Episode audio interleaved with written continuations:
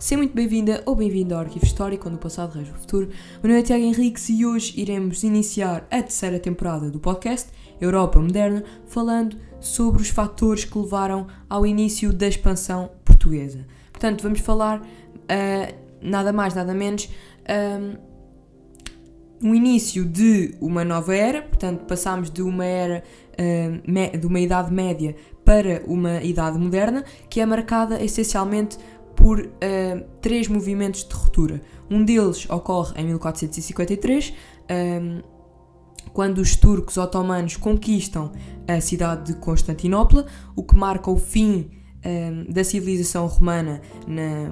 na sua totalidade, ou seja, que já tinha desaparecido com a queda do Império Romano do Ocidente e que desaparece agora na sua totalidade com o desaparecimento do Império Bizantino. Depois, em 1492, uh, também um momento marcante, um, ehm,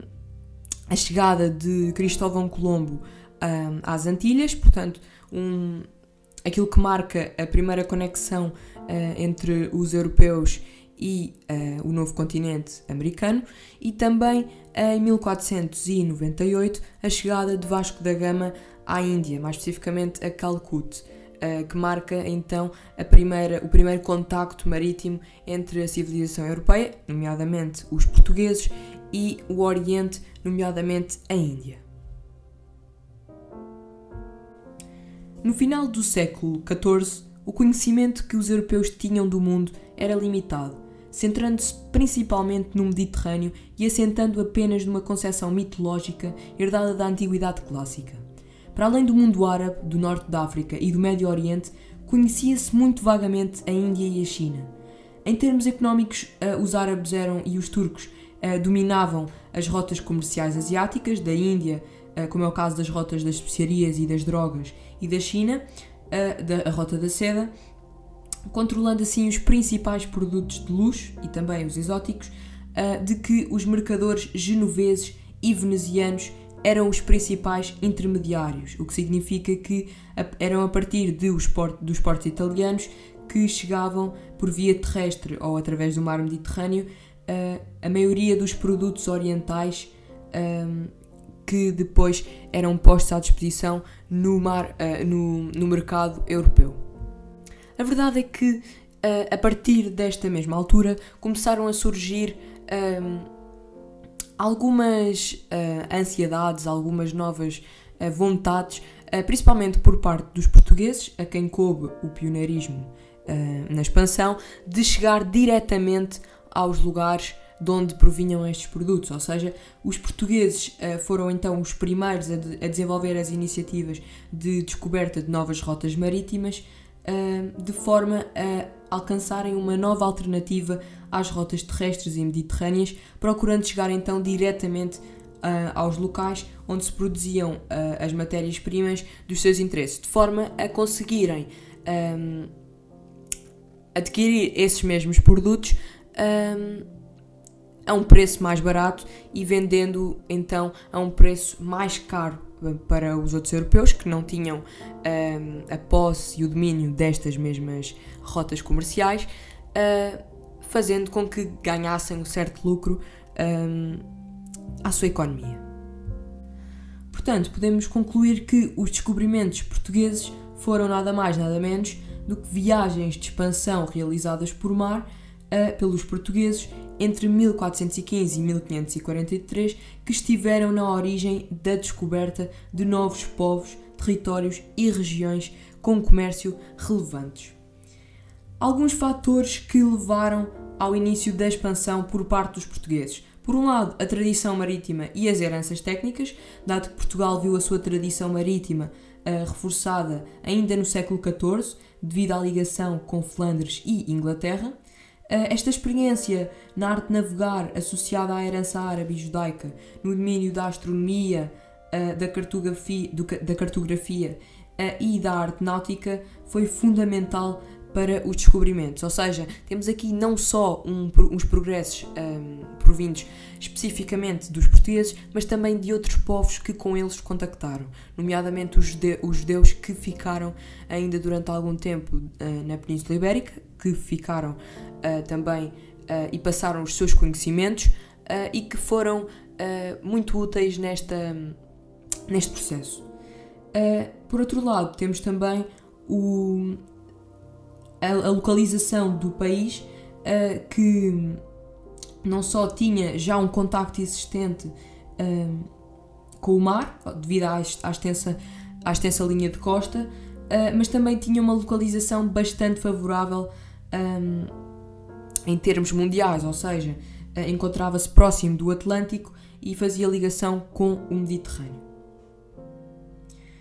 Uh, os fatores económicos que podem ser destacados são a conjuntura da crise dos do meados do século XIV, nós não estudamos aqui, mas uh, o, século, o século XIV foi marcado uh, por uma crise dinástica em que Dom Fernando, ao morrer, deixa o trono, digamos que quase sob o domínio de Castela, mas depois, com Dom João I, isso não vai ficar numa situação problemática, dado que o rei vai conseguir a autonomia de novo da coroa. Um, temos também um período de pestes, em que a peste vai um, espalhar-se e proliferar pela Europa, uh, e, e, então é isso mesmo que faz com que haja uma conjuntura de crise um, que desencadeou a falta de cereais, uh, a carência de mão de obra, decorrente também da crise demográfica do século XIV uh, e da consequente procura e compra de escravos. Ou seja, foi nesta altura que se começou a manifestar uma maior procura de escravos. A escassez da moeda, que conduziu à tentativa de alcançar por mar regiões africanas onde o ouro chegava, e também um, dos escravos, não é? que vinham em caravanas ao norte da África, uh, e também da necessidade de encontrar novos mercados e produtos. Os fatores sociais são, uh, para o clero, a vontade de de combater o infiel e de difundir a fé cristã, evangeliza, uh, um processo que podemos denominar de evangelização, um, e também alargar o seu património e a sua riqueza. Para a nobreza, que já estava, digamos que, um pouco uh, aborrecida, um,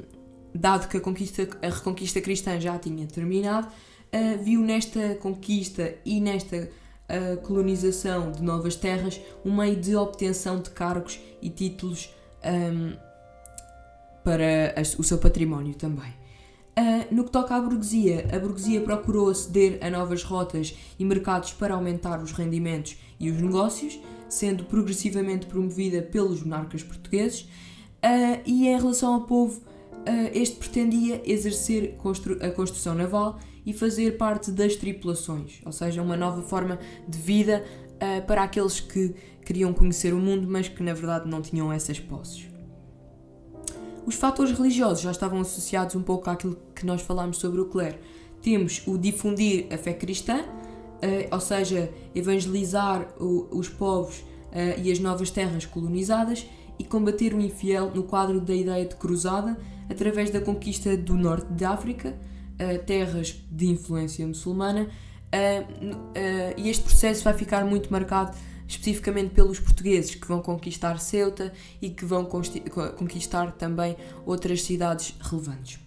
Em termos políticos, um, destaca-se a iniciativa Régia, que criou oportunidades para a nobreza um, ávida de feitos militares uh, e de recompensas. Após o fim da guerra de, com Castela, também, em 1411, o que, devido à mobilização dos nobres para as iniciativas, conduziu uma, a uma submissão desta mesma nobreza à coroa, que estava a ficar cada vez mais revoltada.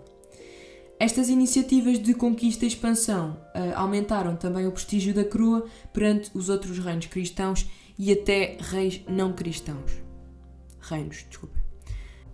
Passo apenas então a ler-vos uma obra, uh, um excerto de uma obra de Gomes e Anos de Zuzara, uh, Zurara, um dos uh, principais escritores apologéticos do Infante Dom Henrique, que nós iremos estudar mais à frente, e que se intitula Das Cinco Razões inf do Infante, segundo o cronista Zurara, um, um certo que provém da crónica dos feitos notáveis que se passaram na conquista da Guiné por mandato do infante Dom Henrique. Henrique.